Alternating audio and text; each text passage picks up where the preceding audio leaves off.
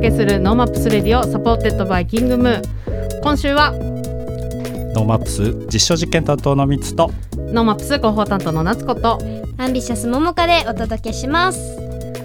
まああの今日10月12日ということで始まるじゃん。始まるんですよ、うん。来週10月19日から NoMaps 2022スタートいたします。皆さんいろいろチェックされてますかね？ねホームページだけじゃなくね、はい。うん。おじさんたちに嬉しいこう紙媒体のね タブロイドというのが上がってきてるのでね、はい。い、ろんな関係各所に配布が開始されておりますのでぜひはい。手に取って、いただきたい、うん。ままあず全然ね、タブロイドには全部の情報が載ってないので、まあねうん当然はい。ね、かなりあのウェブサイトの方とあと SNS の方でフォローしていかなきゃいけないんですが多分手が回ってるんじゃないかなと。なっちゃんがねあのもう人格もあの体もすべてがなんかどこにいるかわからない状態になってきてるからね。もうなんかお忙しいだってこの間あったの東京でも一瞬だもんそれも。そうね。東京行って、うん。札幌戻ってきて。そう、はい。 NoMaps のねその東京の関係者たちにやるからみんな来てねって挨拶にね100人ぐらいいらっしゃいやったのかな、本当。延べで。まあ。おお。北海道に、まあ、ゆかりがあったり北海道が好きな人たちと一緒に。 NoMaps に関わってくだ,、さった方たちがわーって集結していくらのおにぎり食べてお酒飲んで、うんはい札幌で会いましょうというお約束をしてはい。帰ってきているので、まあ、なのでこの19日から23日の期間中はいろんな人がいろんなところから来て、まあ、札幌で美味しいものを食べて飲んでしながら新しいアイディアとかクリエイティブみたいなものを体感してって、うん体験してってくれるとで札幌からまた新しいものが生み出していけるような時間になっていく予定なのではい。ももかちゃんもねはい。いろんなところに行っては体験することになると思いますがはい。強制的な言い方だよね、行ってきます行ってきます。頑張ります。うんちょっとねゆくゆくはそのももかあのチェックみたいな感じでねこれ,、うん。これが面白かったですとかね。そんな人に会いましたとかね。そうですね。うん。そういうコーナーも、確かに。やりましょう。うん。ちょっとそういう、あのーエンディングでも話しますけども、うん。はい。実はあのあれミツさんに言ってないかな。来週の NoMaps Radio をうん。生放送でやろうとしてるんですよ、ああ本本番のね。本番の。来来週？来週？再来週？あ違う再来週来週。そうそんな時期なんですね。10月19日うん。23時、 NoMaps Radio 初生放送。本当？何にも聞いてないので僕は関係ないと思っています やばい。がそうやってみようと。それはなんかお酒飲みながら参加して大丈夫ですかね？一応ねあのディレクターからはあノンアルでということになってますが。非常に非常に辛い。23時を迎えますそうですね。ははいい。ということで、あのー今日もですね、あの、 NoMaps Radio の、えっ、と、中で、この、 NoMaps 2022、うん。カンファレンスの、えー、冠協賛を今回いただいております。はい、株式会社ネオマーケティングさんを、今日はゲストにお迎えして、まあ、マーケティングって、うん。改めて何なのかとか、はい。こう札幌、北海道どうして行きたいと思ってるんですかっていうところを聞いていきたいと思うので、はい。ももかちゃんもポカーンって顔してるからどんどん聞いて、あの、そうねそれどういう意味ですか？ってねいうのを聞いていきましょう。はい。はい、お願いします。お願いします。 NoMaps Radio supported by キングムー札幌北海道からワクワクする未来を作る番組です。ツイッターでハッシュタグ NoMaps Radio でツイートしていますので、ラジオと合わせてぜひご参加ください。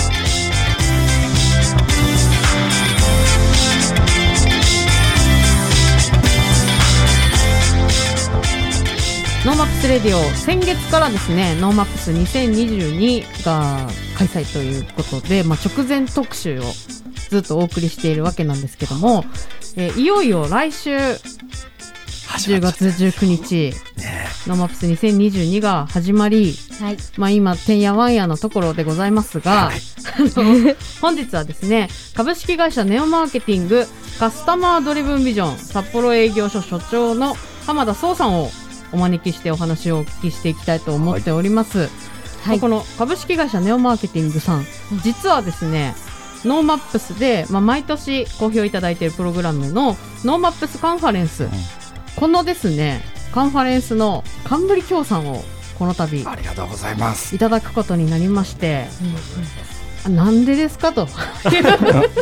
いうところも含めてですねあのお話を聞いていきたいと思っているんですけども、まあ、その株式会社ネオマーケティングさんというか会社についてそして、まあ、マーケティングによって生まれるこうワクワクする未来ってどんなものですかねみたいなことと、まあ、ももかちゃんとしてははい。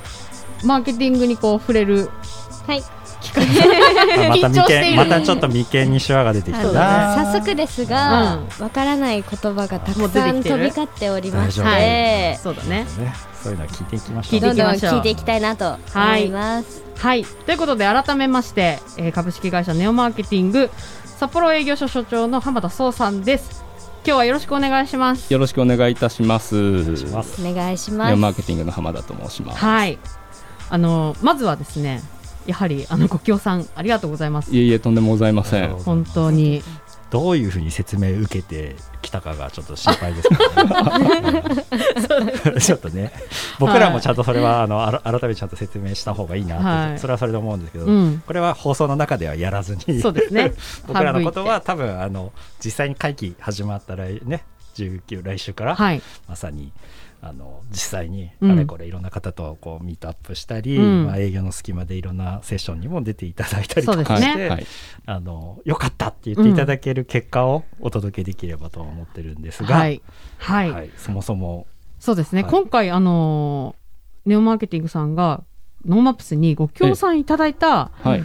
こう理由というか、はい。はい。なぜだった ななぜだったんでしょう？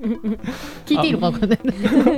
はい。あの弊社がですね、まあネオマーケティングっていう社名のまあままに、はい、マーケティングというもののまあ支援を、うん。えー企業様ですとか各団体様にさせていただいている会社なんですけれども。はえー、とこの4月に札幌にはい。営業所を、はい。あの作りましてですね、うんうんで、まあ、同時に福岡の方にも実は開設してるんですけれども。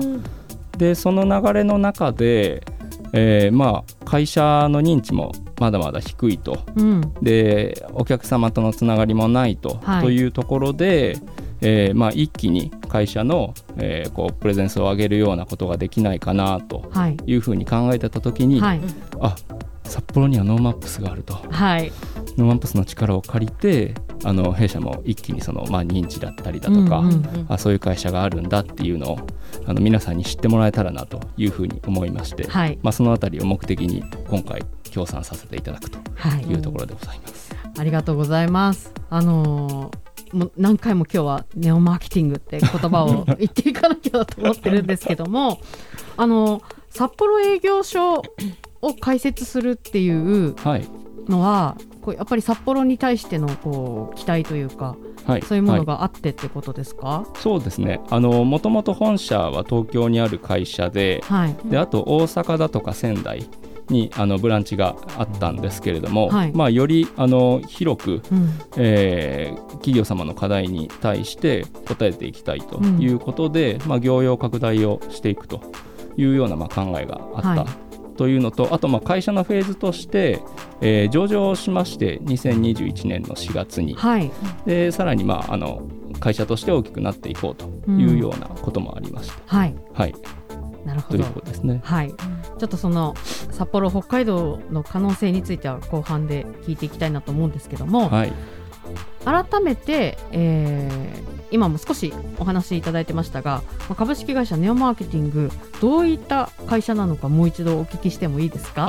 わかりました。ありがとうございます。あのネオマーケティングという社名ではいマーケティング支援をしてるって、もうマーケティングマーケティングなんだそれはっていう 会社だと思うんですけれども、あの結構説明が難しくてですね。うん例えば魚屋さんはお魚売ってるし八百屋さんはお野菜売ってるし、はい。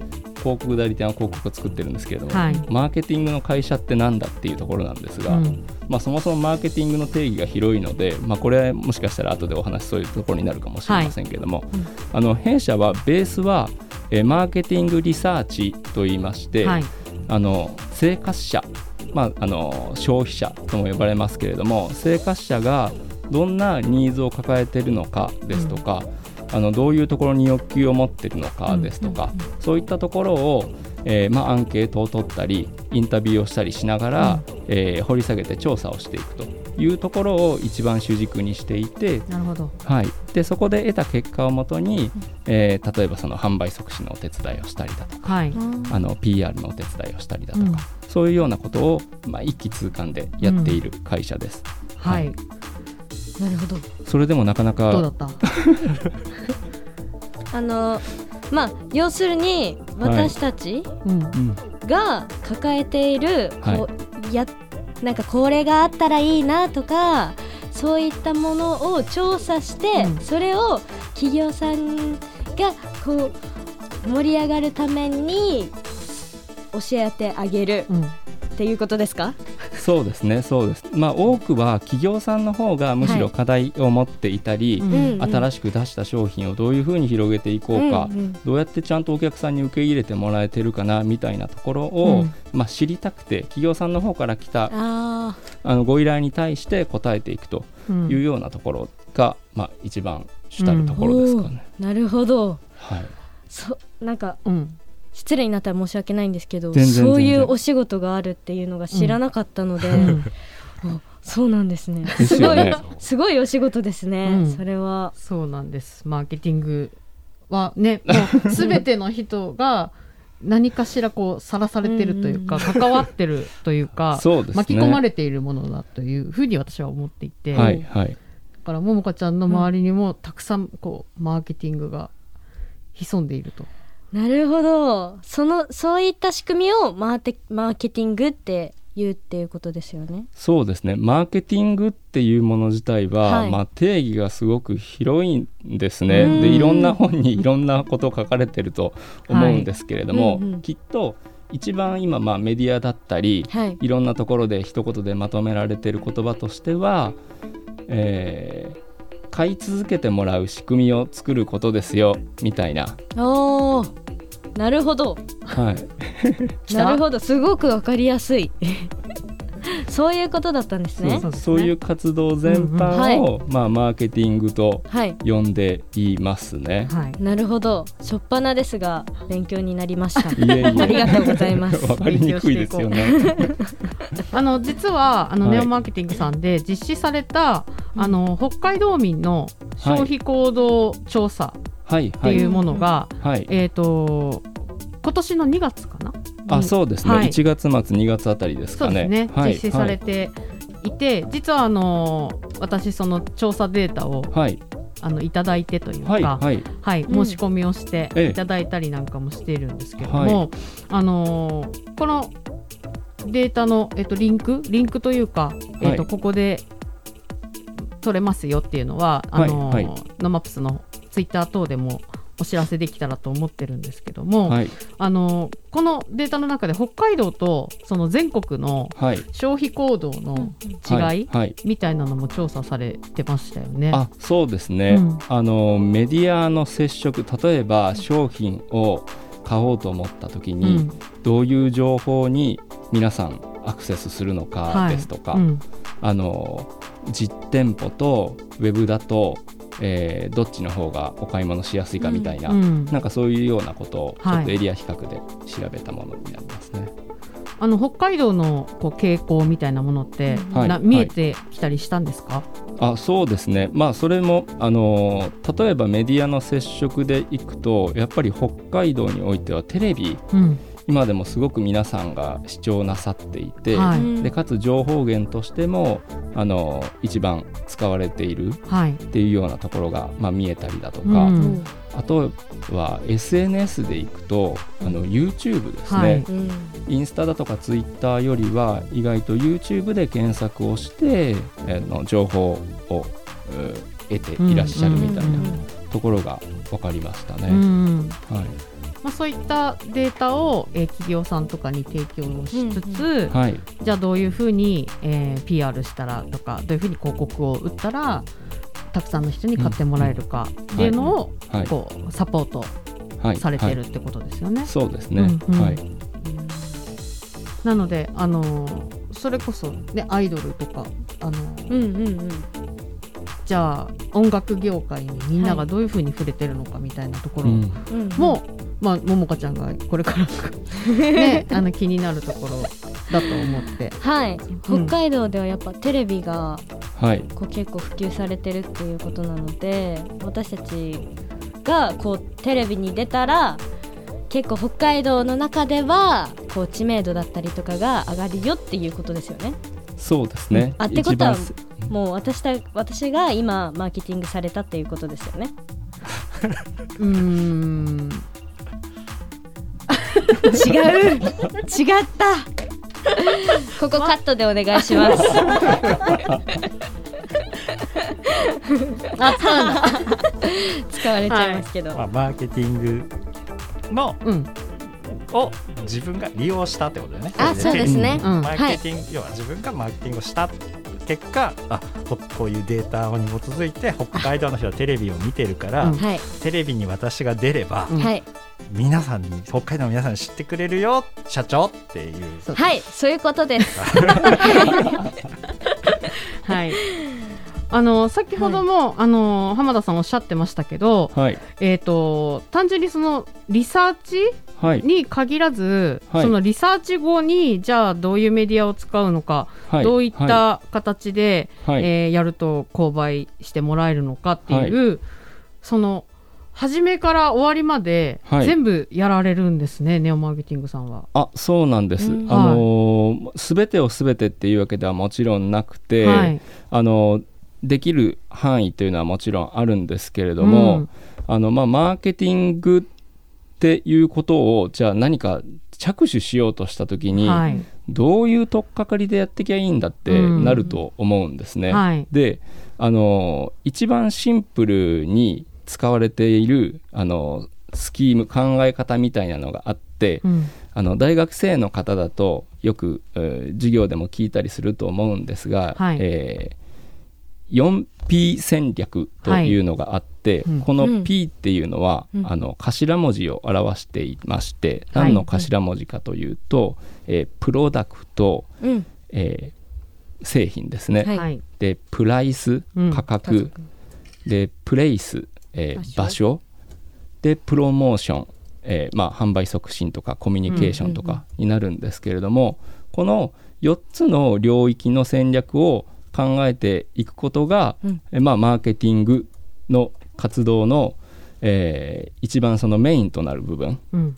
になるんですけれども、はい。っていうようなことを、えー考えた時に、えーまずリサーチをして、うん。えー、とお客さん顧客のニーズを明らかにした上で、うん。じゃあその製品はどういうふうに改善していこうか、うん。えープライス価格値付けはどうしようか。はい。でプレイス、えー販売する場所はどうしようか、うん。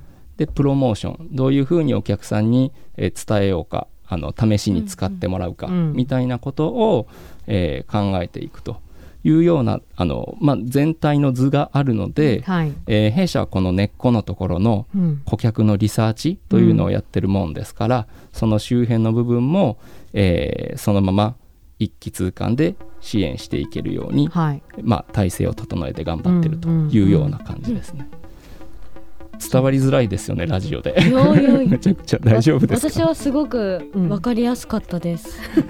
この何もまた試験に分からない。出るからね。試験に出る出るからそうそう。これね怖いな。 NoMaps NoMaps が落ち着いて12月ぐらいにこのラジオで試験に出るから。本当にやられそうで怖いな。本当にやりそう。いい企画ができた。ねどうしてもこの多分ネオマーケティングさんに限らずこういう事業をされてる会社ってやっぱり特別なお客様、うん。お客様も要はそ外に出せない情報じゃないですか、うん。どういうふうに入手したかとうん。かって確かに。調査するってことになるのでネオマーケティさんのお客さん像が見えないんですよ、はい教えられないんだと思うんですよね。なるほどそれが具体的にそのさっき出てた何々八百屋さんの調査でとか、うんアンビシャスの依頼でやったら、アンビシャスその通りこうやってやったらアンビシャスめっちゃ売れましたって言えないっていうのがああるんですよね。なるほーなるほど。まあ秘密事項見えないっですよねていうの。があるので、うんうんうんあの余計こう頭の中モヤモヤになる。ど そうですよねそうですねあのお客さんとしては、はい。あのメーカーさんが多かったりします、うん。あの何かこそ物を作っているそうでところすねですね。はい、うんうんうん。えージャンルは様々もちろんありますね、うん。日用品であったり食品であったり、うん。美容品であったり、電子機器であったりだとか、はい。様々ありますけれどもそういうメーカーさんってまさに今山木さんおっしゃったようにプロダクトを作る製品を作るので、その製品がお客さんのニーズにどれだけ応えられているかとか、どういうところを改善すればいいかとか、うん。どこで販売することで一番お客さんに届きやすいかみたいなことを最も考える業界だったりするので、うんあのそういうお客さんが多いですね。はい、はい。やっぱりその商品に対して、はい。そのニーズがあったとしても、こういろいろちぐはぐになっている時がきっとあると思っていて、はい、そこをこうピースを組み替えていくいみたいなイメージなんですはいけど、はいはい、うんそうですね。なのでまあ一回やって終わりというよりは、うん。そこで出たあのまあ市場の反応単純に言えば売れ行きだったり評判だったりっていうものを吸い上げて、うん。再度まあ改良していったりだとか、うん。新しいものを作ったりだとかっていうことであの、えー皆さん事業活動を推進されているので、はい。その循環の中で、えーお手伝いをしていってるというところですね。ちなみにこれは、えーじゃあネオマーケティングさんと何かできないかってはい、やりたはいってなった時に、はい。私もあの単純にわからないんですけどどういうふうにご相談をしていくものなんですか、あなるほど。ありがとうございます。あの例えば消費者の、ニーズを知りたいみたいな時に、うん。えーリサーチ調査でいくと大きく2つあって1つはあのネットリサーチ単純にアンケートをウェブ上で取るとうんいうやり方と、えーあとはインタビューをしていって、えー深掘りをするとはい。いうようなやり方があるんですね。うん。でそれに関して、えーどういうことを聞くか、えー聞けばいいか、うん。で出てきた答えに対して、えーどういうふうに分析ができるかみたいなところも含めて、えートータルでご支援をさせていただいているので、まずはあの何か抱えている商品だったりサービスだったりの課題をお話しいただいて、はい。でそれに対しては、えーこういう、えー形でリサーチをすると、えー次につながる答えが得られますよっていうようなことを、えー、ご提案するとい。うような流れですかね。はい、あのこれ使えるか分かんないんですけど、うん、じゃあそれをやってみたいってなった時に、はい、いくらぐらい用意しとけばいいですか？あ、うん、なるほど、はい、あの本当に 単純なものだと、えー、数万円レベルあそうなんですねできることもありますし、はい。うん、ただ多くの場合は、うん、うん3 4030万円40万円ぐらいの、はい、これリアルな数字ですけどあれですけど。はい。でお取り組みはいそうですね。リサーチ代としては、うん。はい、商品、まあ、作る前にリサーチするのと作った後にお客さんに届いてから届いてしまうとメーカーって実は感想聞けないんですよね、うん、お店の人がやってるイメージあるけど、うん、お店は別な会社でしょ、作ってるところじゃないから結構聞こえないんですよね、うん。だからその本当にそう思ってくれたかってもう一回リサーチしなきゃならないんだよね、ういろんなポイントでリサーチってあって、で当然ながら他のものを買ってたらその情報も入るわけでしょ、うん。っていうのを集めてそれをどういうふうに今後の商品作る使うかとかそうじゃない商品を作った方がいいとか意外な使い方されていたとか、うん。っていうところから新しい商品が生まれたりするので、ずーっと企業ってそういうことをやってるんですけど、うんうんうん。自分の中ではなかなかできないので専門の業者さんに頼む。そうですよねあと客観的に見れないみたいなのもありますよね、きっと。あそうですね、うん。はい、客観的に、まあ、見ることができるっていうのが一つはい。大きな、あメリットかもしれませんね。うん。でそれ、まあ、出てきた答えをそのまま鵜呑みにするっていうわけにももちろんいかないと思うので、はい。出てきた客観的なある種一個の答えで議論ができるというのがうん。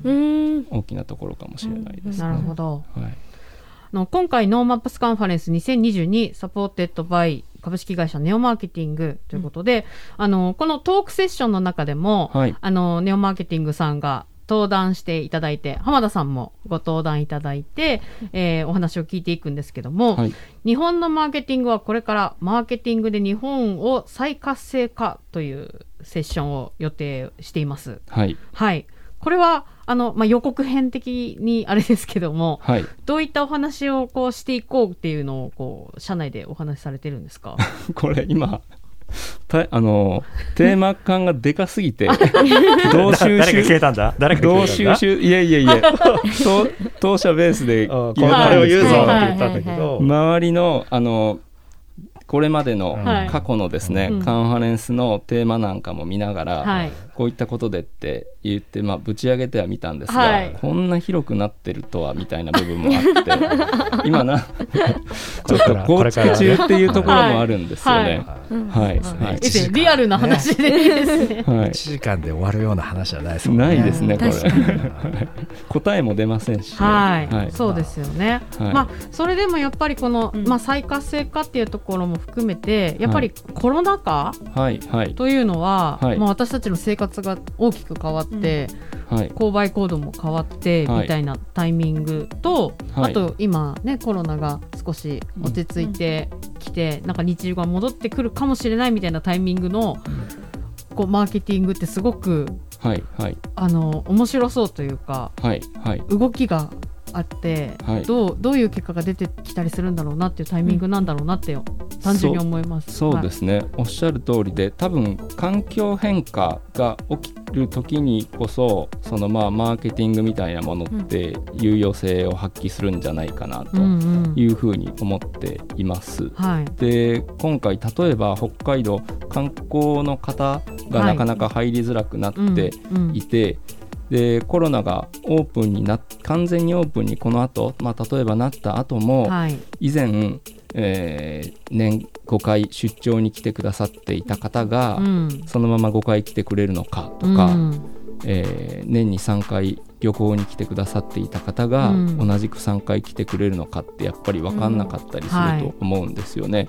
でそうした中で、まあ、お商売においても機会をどれだけ減らさずにやっていくかってあのとても大事だろううん。というふうに考えていまして、はい。なのでそういった時にあの、まあ、ニーズを掘り起こしたり、うん。えーまあ、今の気分を拾い上げたりっていうことは、うんうんあのこれまで以上に必要になってくるんじゃないかなと。うん。でさらにまあオンラインが一気に普及したことでなんかその多様性みたいなうん。こともより促進されてるだろうなと、うん。皆さんの趣味思考もより細かく、まあ、いろんなところに広がってるだろうとはい。いうところがあるので、うん。あの自社がどういうお客さんを捉えていくかみたいなうん。ことが、まあ、今まで以上に必要になるんじゃないかなと思っています。はい。はい、うん。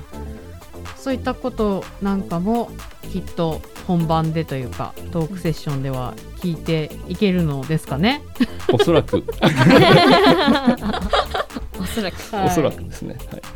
あの浜田さんははい、はい、札幌にも長く、はい、あのーいらっしゃってというか、はい、はい。暮、らしていらっしゃっててはい、こう札幌のはい、いいところはい。っ。てどういうところだと思っていらっしゃいますか、あ、もう一言じゃ無理ですよね。とにかくたくさんありますけれども、はい、うんとあえてなんだろうな。ちょっとニッチな話をすると僕あのこっちでキャンプに目覚めたんですけれども、へ芝がーはい。本州の高麗芝と違ってこっち西洋芝が生えてるのでうん。もう寝転ぶとふかふかではい。気持ちいいんですよね。はい。でこれって意外とあの来てみないとわからない違いで,、はい。でかつあまり訴求されてないところだったりするんで、はい。僕どんなとこ好きですかって聞かれた時に 時々これ答えるんですけれども、はい。もうあのグルメはもちろんですし、はい。あのですけれどもそういうなんかなんですかねあのすごくか快適なうん。あもうーコンフォートなところが一番好きですね。初何におめていても聞きました。その芝の違い これは鉄板ですね。あの まさか芝の話されると思わなかった。きょとんともされるんですけど、はい。けどそんなに違うんですか？そのふかふかさ、うん。ふかふかさ違いますね。へえうん。じゃあキャあのー札幌にいらっしゃる時は、はい。キャ。ンプにちょこちょこ行かれるんですか？あ、そうです。そうです。そうです。はい。ちなみにキャンプ場はどちらが、キャンプ場はもう結構行ってますけれども、はい。今子供もいてやっぱり遊ばせられるところが良くて、はい。チップ別とかおおうん。行きますね。結構。遠く。結構走りますよね。はそうですね、うん。そうですね。もうそうですね。まあメジャーなところからはい。この間はあのスノーピークのポロシリーに行ったりもしましたけれども、はいあスノーピーク今言わない方がいい。いやだ じゃあ大丈夫です。私話題のね。うん。生まれてこの方はずっと北海道にいるんですけど、うん。あの全然ちょっと存じてなかった場所だったので、はい。あら。すごいなと思って。そう実はあの札幌の人ってあんまり道内をはい。動かないっていう、それこそマーケティング的な話ですけど、はいはいはい。あの札幌で完結しちゃうから、うんなので本州から来た人たちの方がよっぽど北海道のことを知っていて、札幌の人たちはあんまり知らないで 暮らしてるっていうところが一個あのデータとして多分確かだと思います。何情報そういう。そうなんですよ。うん。確かにそのリサーチ結果出そうですよね、はい。私の周りもあの道外出身者の方が道内のいろんなスポット知ってたりだとか、そうですよね。はいしますね、うん、そうかもしれない。あんまり遊んでない。北海道遊んでないの？札幌その人。は。うそうですよね、うん。私もそうでした、ううん。ん、だって十分あるもん。大自然がねそうなの。札幌市内の中に。は確かに。そうだ。あと広いから北海道って。広いですね、うん。まあだからもっともっと遊ぶべきだなっていうのは、うん。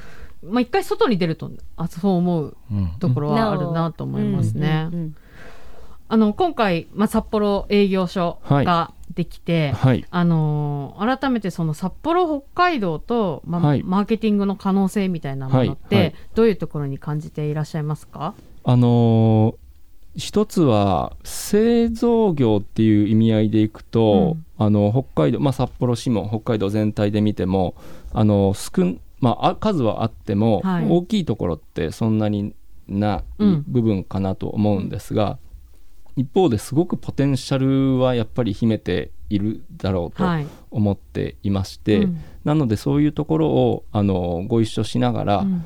えー引き出してうん。いくたいけたらなというふうには考えています。はい。うんはい、やっぱりあの今お話聞いていてこう伴走してくれるというか、はい、あのー別な視点からこううん。会社をサポートしてくれるようなこう体制があのネオマーケティングさんにはあるんだなっていうふうにうん。あの感じました。あありがとうございます。そうですね。一番大切にしてるのは、うん。あの生活者起点顧客起点みたいなところを大事にしていて、あのさっきまあ会社で何をやってるかっていう話の時に、うん。あのリサーチからその先の施策まで一気通貫でっていうお話はししましたけれども、一番根っこはそのリサーチの部分っていうところがあるので生活者のやっぱりニーズを引き出してでそれをいかにこう拡大していくかとうん。いうようなところで、あーご一緒できればなと思っていますね。はい、はい、 NoMaps 2022のカンファレンスの冠協賛をいただきました。株式会社ネオマーケティングさん、えー、19日の日にはい、あのトークセッションもはい。ありますので、うん。ぜひリスナーの皆さんは聞いていただきたいですしあのももかちゃんははい。さらに勉強しに、ちょっと聞きに行こうね伺います。はい。はい、そのねレポートをはい。ラジオでもは喋ってもらいたいなというふうに思ってますので。はい、ということで本日は株式会社ネオマーケティングカスタマードリブンビジョン札幌営業所所長の浜田壮さんにお越しいただきました。浜田さんありがとうございました。ありがとうございましがとうございました。た。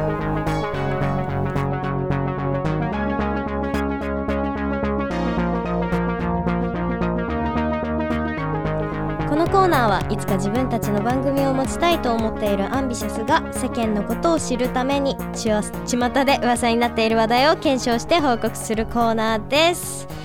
今回は JK レミカの学校で流行っていることです。レミちゃん。はい、アンビシャスのレミカです。よろしくお願いします。はい。結構なスパンで来てますねレミカちゃんは。そうですね。はい。今回もはい、今回は元気にお願いします。はい、あのー香りの次だからね。ね、そちょっとね、やられてる。やられてる？すごかったと思って。すごかった、うん、だからレミカも元気にやったらいいと思うよ。はい。はい。ということでね聞いていきたいと思うんですけど、はうん、JK の間で今流行っていることって何ですか？はい、えー今流行ってるのは、はい。えっとうん。もう少しでハロウィンということで、はいそうですね。はい。ハロウィンコスプレをねみんなでね何しようかとかね。大丈夫これ。うん。大丈夫。何にしようかみたいなうんうんうん話とかで盛り上がってます、盛り上がってるんですか、うん。ちなみにレミカは今年何するか決まった？えー、決まってない。決まってないんだ。そっかそっか。あのあれだよね。うん。あのー修学旅行の時にハロウィンなのか、そうですね。はい。そしたらじゃあねユニバでレミカのね大好きなユニバで、うん。コスプレして超楽しみ。うん。あのユニバを楽しむんですか、うん、そうですね。そうですね。楽しみます。あすんごい楽しみ。あ本当。うん。それはもう楽しんできてくださいっていう感じなんですけどさ。はいあのレミカとねこう毎回打ち合わせするわけですよ。はい。流行っているものは何ですかと。はい。そしたらねもう毎回頭を悩ませてるわけ。ね。今回もそうですよ。ね。だってすぐ流行りが終わっちゃって。そうね、うん。そうなんだよ。流行りがね始まるのも早いし終わるのも早いからね今の JK っていうのはさ、だからねちょっと基本的にこう季節に合ったイベントだとか、うん。なんて言うんだろうねそのイベン,、うん、イベントを大事にしてるのかな？そうだね。最近のうん JK、イベント大好き。イベント大好き。なんかすごく盛大にやってるイメージあるよ。はいあります。いっぱい盛大にやってる。盛大に。例えば？例えば、うん。えっとホテルパーティー。出た。なんだよホテルパーティーって。ホテルパーティー。なんかね、うん。ホテルのお部屋を借りうて、ん。その部屋を装飾しうて、ん。推しの誕生日など祝ったり。推しの誕生日ね。はい推しね。あるじゃんあのセンイルケーキ？セイルケーキね。用セイルっていうのがあの韓国語で誕生日っていそう。う意味なんですけどその誕生日ケーキをきっとな韓国でやってたんだよね。そう。いうのが流行ってたんだよね。て、それが日本の JK に刺さっうん刺さって。て、ホテルパーティーにセイルケーキにはい。部屋をデコレーションしてはい。ドレスアップしてうん。やってるんだ。そうですすごいね。なんか多分今の JK に関わらず結構若い人はやってるのかなってねやって思う。んだけど、ももかはさなんせあのそういうタイプじゃないので、うん、うん。なのでねちょっときらびやかな世界すぎてちょっと私にはあんま分かんないですけど。いやわかる。レミカは実際にそのホテルパーティーうん。やったことあるの？うん。なんかね、うんあの部屋を借りておしゃれなところを借りておしゃれなところ、みんなでデコレーションしてはい。楽しみましたね、楽しみました。そういう時はさ食べ物とかは何食べるの？えー、でも普通にうん。マクドナルドうんうんうん。とかも多いけどうん。でもあんまり食べるっていうよりかは喋ってるかもしれない。喋ってる？えそこにさ泊まるんじゃないの？えそう止まるから、うん。でも喋ってたら時間がすごい過ぎてく。うわー若いね。喋ってたらあっという間に日が暮れてるってことだもんね。すごいわ。うん。今時の JK はさ。ちょっとよくわかんないけど、はい。あのまあなんかももかもちょっと、まあホテルパーティーやってみようかな、うんやろうやろう？やろう、やろうって？うん、あやだ。えーいいよ。あオッケーじゃあやろうね。じゃああのメンバーの誕生日とかさ そうだね。にみんなでうん。行ってちょっとやってみる？やろう。みんなでやろう。おめでとうって。なんだこれ？なんだこれ？もうよくわかんないな本当に。いやまあね。うん。でもそういうパーティーとかさうんなんていうの？どこから来てるんだろうね？YouTube なのかな？えー、でもパーティーなんだろう？どこだろう？どこだろう？なんわか結構でも YouTuber とかもさ、うん。やったりとかしてるよね。そうだね YouTuber も最近の YouTube の影響力はすごいですから。本当にすごいね。テレビよりもね、うん。すごい今の学生はみ学生？んな、うん。テレビなんてみんなテレビなんて見ないの、YouTube ばっか見てるみんな。あー時代だね、でもねあのさっきねネオマーケティングの人がね、あの北海道はテレビの普及率がめ結構高いんだって、へーそういう傾向にあるんだって。だ。から多分そのテレビで YouTube 見たりとかもしてるんだろうね。あそうだね。うん。そういう子が多いんだと思う。レミもやってる。レミもやってる、うん。なんかもうだってレミカさ喋ってる言葉が全然わかんない時あるもん。いや。全然わかんない。そんなことない。なんか何？急にさなんて言うんだろうな。わかるんだけど、うん使い方が多分違うんだと思う。そうだね。振動とかさね、だるとかさうん、な何いや多分言い方が悪いそれは。言ってみて。え振動みたいな。なんかだるーってわかんないや。ねトーンを上げるってこと？えそうなんかその普通になんていうの？楽しすぎてもうだるいんだよ。楽しすぎてだるいんだ。そうもうしんどいくらい面白いとか。あーはいはいはいはいはいはい。そういう時にそう。使うんだね。そう。よ なんかさ「大丈夫そう?」とかさ。えそう大丈夫そう？知らんけどとかさ「キマ Z」とかさ。そうキマ Z ね。もう全然わかんない。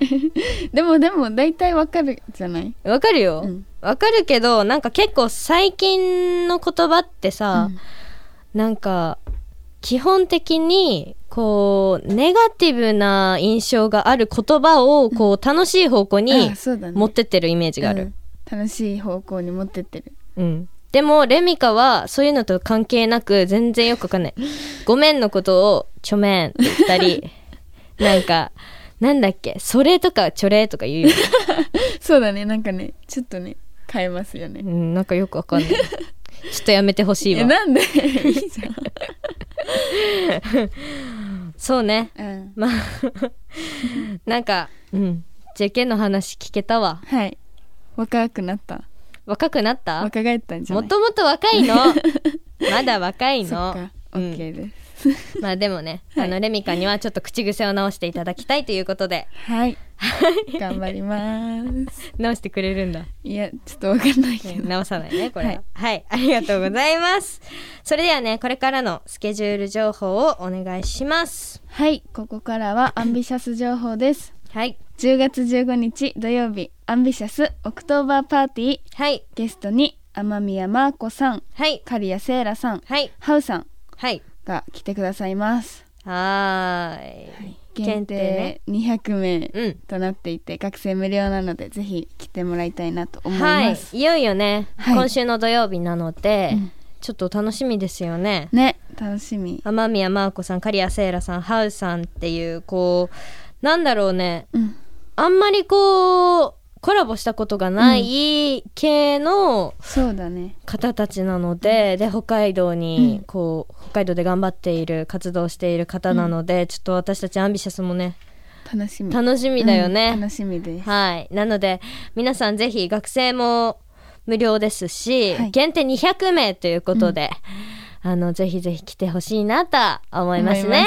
思い。はい。そして、はいそして29日土曜日札幌コレクションオータムウはいィンターにオープニングアクトとして出演しますはい。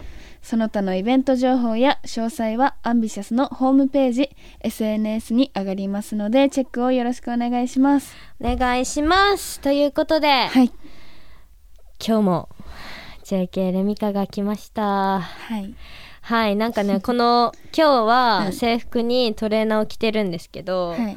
ももかもやってたわ、その着方。ねいいだから、よねこれ。そう、かわい。い。あったかいし。そう北海道の短い秋だからさ、なんかそういうそれだけでいられる時期って少ないじゃん。少ないね。だからねなんかすごくエモい気持ちになりました。よかったです。はいということで、はい。最後にレミカちゃん曲振りお願いします。はいアンビシャスで愛でハイに日はレミカに来てもらいました。ありがとう。ありがとうございました。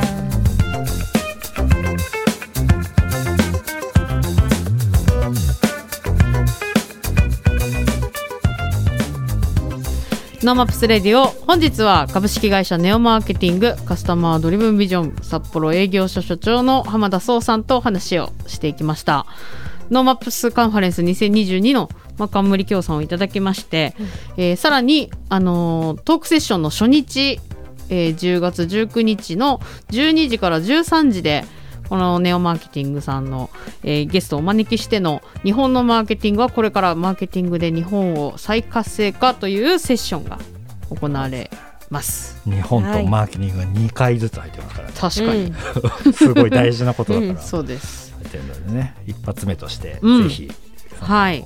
ね難しかった？マーケティング。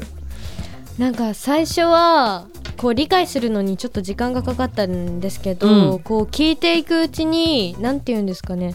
全然知らなかったからこそちょっと掘ってみたいなっていうか、ちょっと興味が湧きました。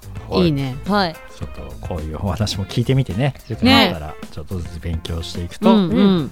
生活にも仕事にも役立つかもしれませんはいはい。あの、このノーマップスカンファレンス2022の視聴は、ノーマップスの公式 YouTube チャンネルで、えー見ることが、無料で見ることができます。そして、ノーマップス2022特設サイトから、えー事前登録をお願いしていますので、えーウェブサイト、ももかちゃんも、はい あの、登録お願いします。はい。そしてですね、まあ、先ほどからずっと言っていますが、いよいよ来週、10月19日からノーマップス2022が開幕ということで、本当にどうなっているんだろう。もうね、当日、今年本当に会場多いじゃないですか。まあでも初回の頃こんな感じでしたよそっ全然まか。だまだまだまだ大丈夫です、まだまだいける。けど、年も取ってるわけじゃないですか。だからね、もう、何、何歩歩くのかなと。まあまあ歩くもそうで今回に関しても、まあ、ハイブリッドっていう言い方をしてるけど、うんオンラインメインだけど会場でもあったりするっていうふうに、まあ、この2年間ちょっとお休みしてた形なんでそうですね。まあまあまあぼちぼちですよぼちぼちぼちぼち。本気を出したらまだこんなもんじゃないです。かまだね、この五十嵐プロデューサースタイルのしうん初年度なので、うん。まあ3年後はもっと大変な祭りになってるのの、こう、キックオフみたいな感じですからね。まあまあまずは体験するのはちょうどいいんじゃないですか。なるほど。うんそう仕事中にちょっとサボって YouTube を見ることもでうんきるしね、うん、そうですね。うんうん。で会いたいと思ったらそのミートアップをねずっとやって3日間やってるので、そうです。ミートアップ会場来ればそこに登壇していた人とか、うん。それに関連した人とかも、会えちゃう。うん、会えちゃうんでしょ、うん。今回に関しては、そうですね。うん。なのではい。すごくてちね近い近しい感じにはなるとそ思うのでね。ぜひあの体を動かして。はい。いろんなね、コミュニティを広げたり、うん。出会いを作ったり、体自分でね、験していはい。うん。い。ただきたいです。はい。そして、はい。来週はきっと生放送でお送りするということで、あ誰が来るか。誰が来るか、誰が喋ってるのか、僕もさっき聞いたわかりません。ですけどすごいですよね。事前の打ち合わせの中にも入ってなかったけど すごい。聞いてはい。僕が出るのか マサさんが出るのか、はたまた2人ともいないのか。ーないのかわかりません電話で会場からね。声かけるかもしれないはい。ぜひ、あの、生放送らしいことをね、うんやらなきゃいけないなと思ってますので、楽しみにしていていただきたいと思います。本日もお付き合いありがとうございました。ノーマップスレディオのアーカイブは、ポッドキャスト、Spotify などストリーミングサービスでお聞きいただけます。ノーマップスレディオで検索してください。番組の感想は FM ノースウェブ番組メールフォームまで、または Twitter、ハッシュタグノーマップスレディオでツイートしてください。Facebook、Twitter のフォローもお待ちしております。今週はノーマップスの実験担当のみつとアンビシャスももかとノーマップス広報担当の夏子でお送りしました。また来週本当に生でできるかな？いや、わかんない。